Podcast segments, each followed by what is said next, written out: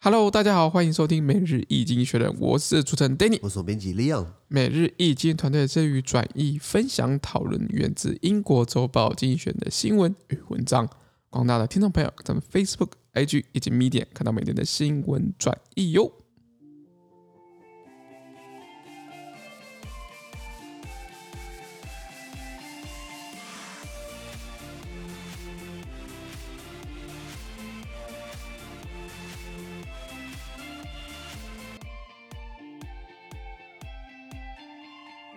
今天我们来看到从精选接出来的新闻，我们看到的是一月十二号礼拜三的新闻，而这些新闻呢，传在每日精选的 Facebook、IG 及 Medium 第七百一十七七百十一 p 里面哦，是 Seven Eleven，呃，这数字还蛮吉祥的啦。是的，不过今天的新闻不是那么吉祥啦，因为如果你看到了旅行啊跟新冠病毒哦，这个两个放在一起哦，飞机跟机场的命运大不同。是的，因为是这样子啊，Only 19.4 million passengers passed through London's Heathrow Airport last year, less than a quarter of the pre-pandemic volume. At least 600,000 passengers canceled flights in December because of the Omicron variant of COVID-19. Meanwhile, Airbus remained the world's largest plane maker for a third consecutive year. The European firm delivered 611 uh, aircraft in 2021, up by 8% compared with 2020. OK，他说，去年呢，只有一千九百四十万名乘客通过了这个伦敦的希斯洛机场 （Heathrow），这是伦敦算是一个，伦敦伦敦几个大的嘛，一个是 Heathrow，一个是 Heathrow，一个是 Gate 呃呃 Gatwick，还有一个是我忘记了， 反正是那几个大机场嘛。对就 Heathrow 是很大的机场，它也是个转运大机，比如说你从美国飞到了希斯洛，然后再从希斯洛转到。比如说，然后那种波兰好了，就是它是一个很大的转运点，是一个很大是的的机场。是的，那可是目前去年只有一就一千九百四十万人，这个不到疫情大流行前的四分之一哦。对的所以以前可能疫情大疫情之前可能是一年有八千万人会经过，嗯现在就掉到不到四分不到四分之一啊啦。是那由于新冠病毒的这个变异毒株 Omicron 呢，去年十二月至少有六十万名乘客取消了航取消了航班，至少。那是与此同时呢，诶，法国的这个空中巴士空巴 Airbus，它连续三年保持世界上最大的非制造商的龙头地位。是他的，赚了，他已经你看二零一九、二零二零、二零二零二一，他都是狂狂卖飞机嘛。对那为什么？因为他的这个对手是波音嘛，波音记不记得之前掉两架飞机嘛？对叫什么忘记了？什么波音七四七，Max， MAX 嘛？对对对对， Max 那就是就是掉一架，可能呃先先检查，掉两架它全面停飞嘛。对然后后来好像美国经过测试就让它复飞了，那、结果结果欧洲还是不让它复飞嘛。对，也是用国家力量来来来资助，来帮助自己本国或是本州，这就是自己本身的这个航航空公司嘛。对呃，飞机制造商啦。那那 Airbus 它在二零二一年呢，它交付了六百一十一架飞机哦，跟二零二零年同期增比同同期相比增加百分之八，对，就不懂哎、2二零二一年不是疫情还是蛮严重的嘛？对，为什么还会增加更多飞机的交交付数量？我不了因为买货机，哦，载货嘛，对不对对对哦，对你很熟，表示你应该买了 货机哦。你看起来胸有成竹，好像呃嗯因为买了货机，没有啦，就是因为有看很多一些那个国际民航的一些资讯，它其实看起来目前都很多航空公司都在订货机，因为他们看好就是疫情的状况，其实货机的需求还是蛮高的。哦，OK OK，确实，那 Airbus 最有名的就是那个白金鸡嘛，就是那个白色的金鱼，金鱼 w 对对对对对，白那个就看起来超丑的，就是看起来一个， 我不知道，如果大家上打空中巴士白金，呃，就是白色的金鱼、白金鸡，有看到照片，确实只有是飞机有做出来，Airbus 做了五台这种白金鸡，是超丑，可是超超大 K 的，我我不知道怎么怎么飞得起来 的。anyway，然后所以货那是货机的一种嘛，不过你刚刚讲到就是说，因为疫情的关系。载货量很大，空运量很，因为海运打劫，嗯，然后陆运的话，可能就是干嘛新冠病毒啊，就可能空运会比较比较比较比较盛行是嘛。的，是的， OK OK，那这个 Airbus 空中巴士大家应该不是，应该应该不陌生嘛。可是只是大家知道 Airbus 以为它坐飞机对不对？其实它只是它只是一个它只是一个子公司哦，它上面是空巴集团，呃，空中巴士集团，空中巴士集团它其实是欧洲最大的军火供应商。哦它，其实它本业是卖军火的，卖一卖就是哎，我们技术下放，我们来做什么？我们来做一般客机好了，然后 嘛，然后做一做，哎，竟然还可以超过了这个美国的这个波音嘛，嗯对不对？那这个美国波音之外，还有其实是两大的非制造商嘛，当然比较小，比如说菲亚特。意大利人做的就， 意大利人做吃的可以啦，意大利人做文艺复兴也马也赛啦，意大利人做机械 除了爱快罗密欧之外，其他都有有问题啦。嗯，对，然后呃，菲亚特做做这个小型那种小型那种，螺旋桨的嘛？不是不是不是不是私人飞机，哦，OK，OK，OK，OK，OK、o k 就是那 OK 种 OK 郭郭董有一台啊，就 OK，OK 就是看起来可以可以坐十个人那种。 OK OK OK 然后 OK，他他也理有解在做，理解可是那都是小众嘛，大众的话都是空巴跟这个这个波音为主啦。是然后空巴，我觉得他在台湾也算是蛮认真经营的，因为我朋友以前是在空巴，他在卖直升机部件。我说：“ OK 哎呦，空巴有直升机啊！”我说：“有啊，有直升机，它不止飞机，还有直升机啊。”他说：“有直升机部件是台湾要跟法国那边采购的，然后他刚好就是那个接头。” OK，然后他就是公巴花很多钱在做这个行销跟宣传。然后我本来呃，我本来不相信，后来看他们的网站，对不对？啊，网站很有心了，他还介绍这个空巴各个阶段的这个这个历史哦，比如说一九四五年成立哦，到现在二零到现在二零二二一年，对不起，二零二二年，二二对不对年他比如说一九四五年到一九六七年，他说什么这个艰难起步，啊然后一九六七到一九七八羽翼初成，就是这这个羽毛羽羽翼初成。一九七八一九八零崭露头角，一九八零到一九九零再起风云，一九九零到一九九九迈向多元。然后一九九九到两千零一年改组上市，两千零二两千零七年逆流而上，两千零七到呃二零一二年举步艰困，举步艰辛，到现在是浴火重生。他每个就在帮自己取一个名字，都有一个一个 turn， 而且刚好都是四个字，这个跟我的这个写作风格还蛮像的， 我喜欢刚好对应，你知道吗？对对对对那呃，空巴它这个呃营业额来说，在疫情前的数字，二零一九年疫情前哦，它营业额到七百零五亿欧元，是其实算是应该算是不小嘛，对不对？对对然后就是刚好是二战之后，背景是二战之后，对不对？这个百业复苏嘛，欧洲的航空业陷入到低潮嘛，因为没有人在设计新的飞机，刚打完仗嘛，所以在法国政府大力支持。那当然，现在的空巴有有法国支持，然后有呃西班牙，还有这个英国，他们大家都有出钱，大家一起一起成立嘛。然后可是以法法国刚开始就是在他们的图鲁斯杜鲁斯呃图鲁斯成立这样一个空巴，国家后面支持他坐飞机，他是这样慢慢起来的。那是反而看到了大家因为疫情关系不能飞来飞去的，可是反而交飞机的数量增加，就像你讲的，因为货机增加了。或且需求增加，好，那看机场，机场这时候在像台湾之前不吵说要盖桃机第三桃机第三航厦嘛？对，我看短期也不用盖了，现在没那么大的吞吐量需求啦，前面那么那大么的需需求求嘛嘛，，而且现在机场不都是破口嘛？像现在桃园中立不是有一个案案情，就是在机场那边打扫的，对不对？嗯，对对，是一些一一些清洁人员啊，不过他不过其实他们很辛苦啦，他们是要没错没错，带一些防护的装置啊，然后就确保国门，因为很多我就是就是境外的一些 国人们要要返乡嘛，对不对？所以他们可能必须要去做这样的服务，我从来都不觉得他们是他们的错，谁会想要被感染呢？谁没有人想对，没有谁会人想要去前线工作啊？那工作很很辛苦，要很穿哎辛苦很辛苦，穿防护衣，然后又要对不对？然后胆战心惊的，还不是为了要就是这一口饭钱，对不对？所以我觉得是很辛苦了。那只是呃呃，接下来我像台湾的这个本土不是应该不是本土现在慢慢稍微变多了，还有境外一路，有一天不是飙到快九十几吗？嗯啊 对啊嗯今今天嘛，今天好像境外一路是九十二嘛，我超傻，我说啊，九十二境外一路，那不是回来都境外一路了吗？ 但是他随着现在快过年了，春节返返返回台湾的，有有一波了，对不对？ 我真的觉得，我真的觉得没搞好的话，真的会又又一波疫情，跟去年五六月一样，知道吗？所以我倒是觉得第一个打呃要打第三季啦。对啊，大家赶快去，能符合资格的各位听众朋友们也赶紧去打。 对，然后再来就是第二个，我觉得就就是我们最好把国门拴紧一点嘛，你知道吗？不不要什么什么七加七啊，还什么一堆方案，全部一律放里面二十一天算了，你知道吗？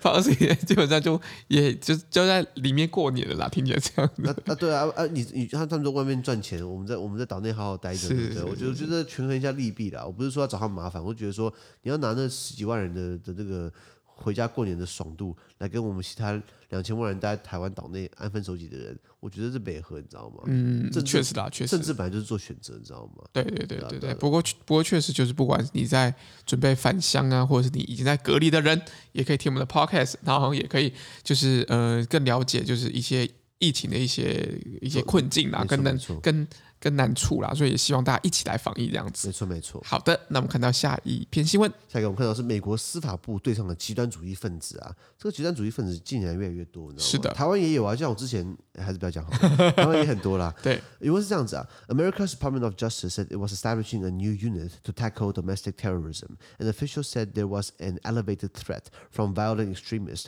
who were motivated by racial animus and extremist anti-government and anti-authority ideologies. The number of FBI investigations into such people had more than doubled since the spring of 2020. he said. OK，他说，美国司法部表示哦，正在建立一个新的部门来应对他们国内的恐怖主义哦。你要知道啊是国内恐怖主义哦，就是那种白人至上主义啊，不然就是那种 KKK 三 K 党嘛，对对不对对？就对，是无缘无故就是在煽动种族仇恨等等的。那一个官员表示哦，受到了种族仇恨还有极端主义这种反政府或反权威的意识形态哦，他们驱使很多暴力的极端分子哦升级的威胁。就比如说，可能一开始就是网络上嘴炮嘴炮，可能他们会采取实际行动，就是拿枪乱扫射，不然就是就是就是会马路上攻击不同种族的人，对不对？是的，是的，那他还表示哦，从二零二零年的春季以来，就是两年前到现在哦，美国联邦调查局 FBI 他们对这样子、这样、这样子的这种像此类人啊，就是这种极端主义分子、这种暴力分子哦，对他们这种人的调查案件哦，数量增加了一倍之多。嗯，疫情促使大家可能待在家里，那可能就很多时间花在线上。那就是可能线上看到看久了之后，你可能就会哎找到一个你的舒适圈，对，然后就开始变得被他们影响了。你不要你不要看到 ISIS 伊斯兰国很多都是在网络上宣扬他们的理念啊，还招招募很多圣战士，然后策动了那些在中东地区，就是就是出生在欧洲、比利时、法国的回教徒，他们可能是第二代移民，他们因为在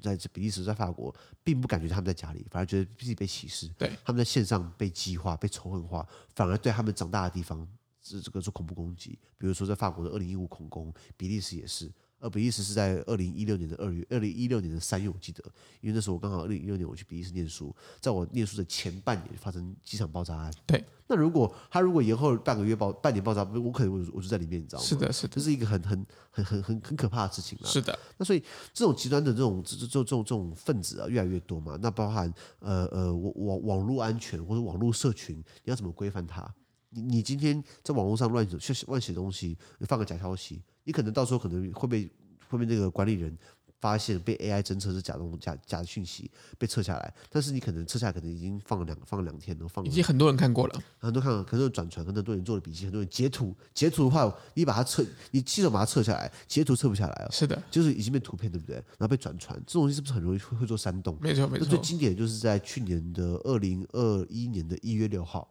川普的民众、川普的粉丝、川粉，他们是就说什么：“哎呀，这个选举不算啊，这个做票啊，对不对？”冲进美国国会，乱砸、乱偷、乱抢，还造成了三个远景呃呃这个这个殉职，就是不理性嘛，对不对？那这样的情况之下，是不是越来越走极端路线的？对，更可怕是带头那个人，对不对？还还还还说什么？那那群人冲进美国国会，川普的第一个推文说什么？你知道吗？这群人是爱国者。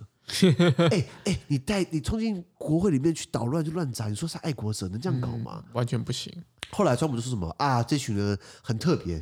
后来又说什么啊，你们还是回家比较好了。为什么？哎、你这样是种种在煽动煽煽动斗乱，你知道吗？所以所以带头的很重要嘛。那对于 呵执法单位最可怜的，因为这什么，都带头的在搞乱，下面都要执法。那美国下面有司法部，司法部他们下面的 FBI，美国联邦调查局呢，他们就是会这样的事情。他们他们是美国联邦调查局 FBI 呢，是针对他们国内的情报体系哦，他们需要呃呃做反恐呃反反恐怖主义啊、反间谍啊，或是那种跨州跨联邦联邦层级的那种刑事案件调查、是犯罪行为等等的是。那像我们知道，可能知道 CIA 中情局，它就是在对国外的国外国外的，国际上的东西，所以 CIA 或是怎么讲 FBI，就是看电影 FBI freeze，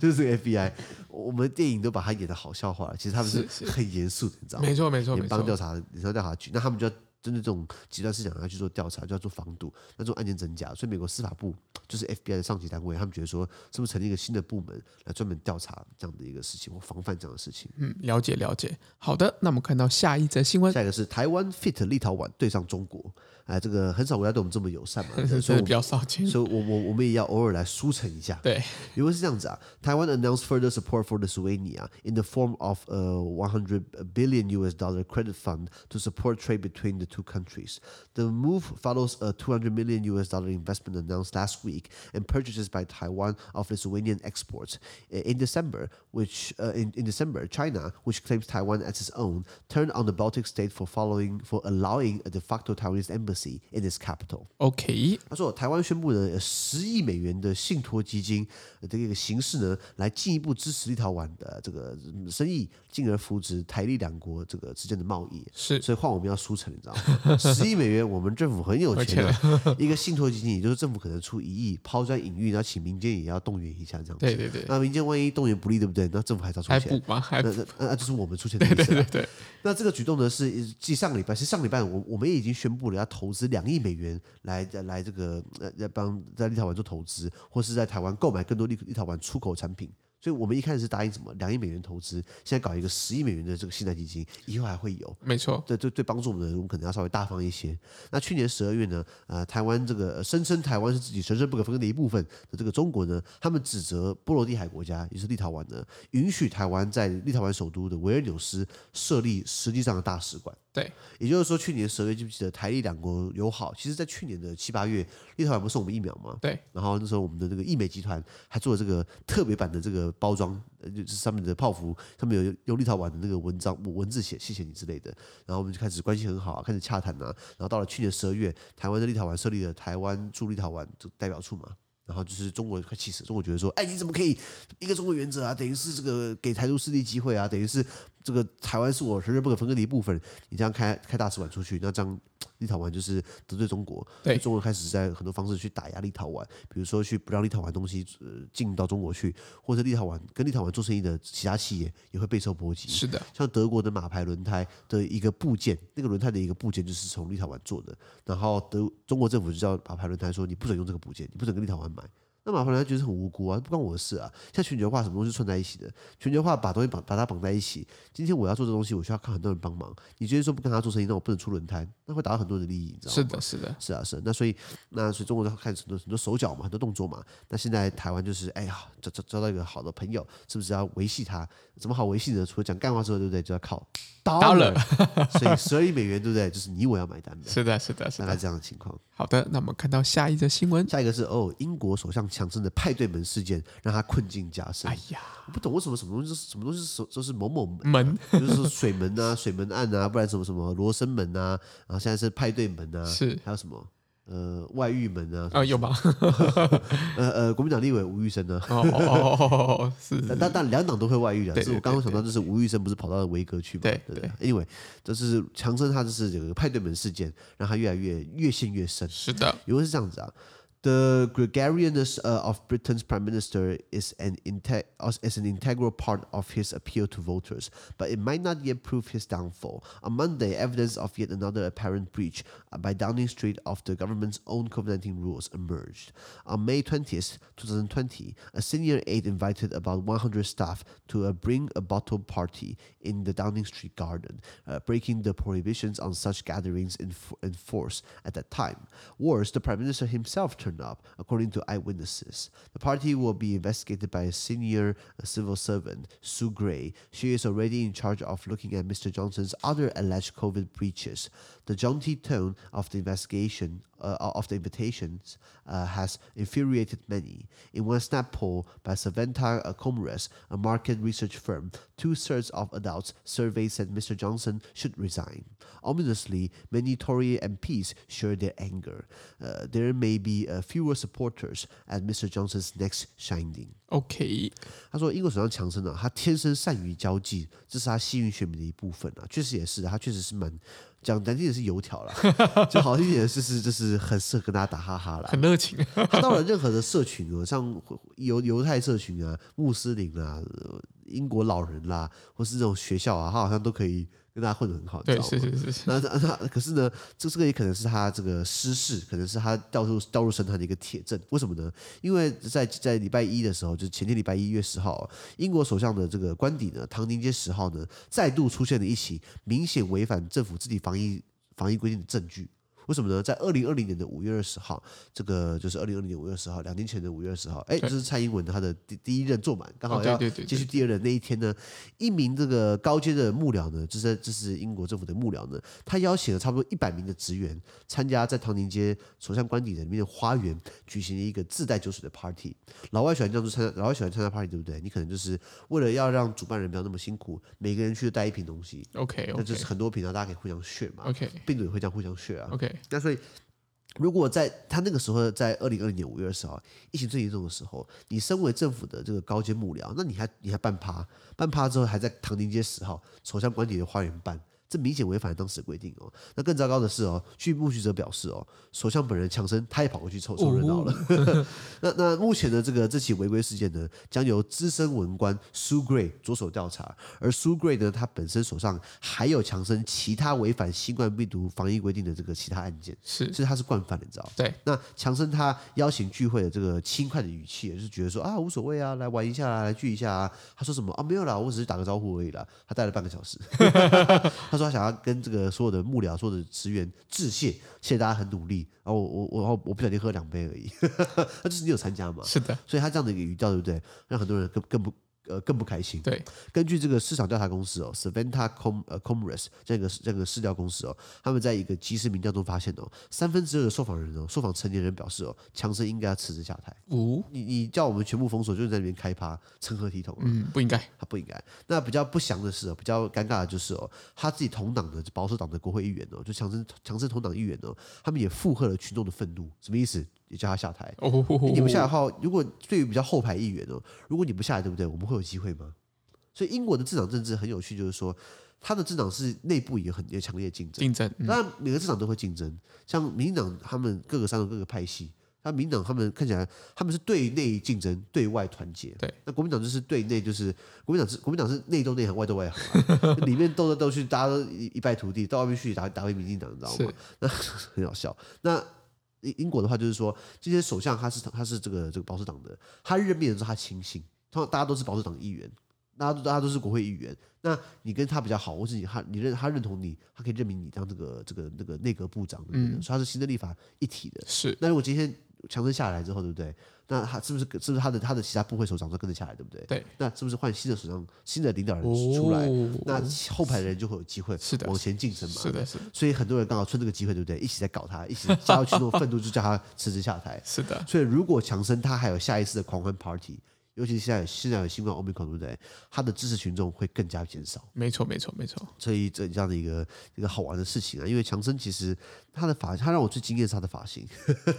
发型永远都是金发，然后蓬蓬的。你知道对吗对对，我的乱乱 的，强生他在这个呃这牌面上，台面上有三次婚姻，三次还是四次，然后他台面下好像有十几个私生子。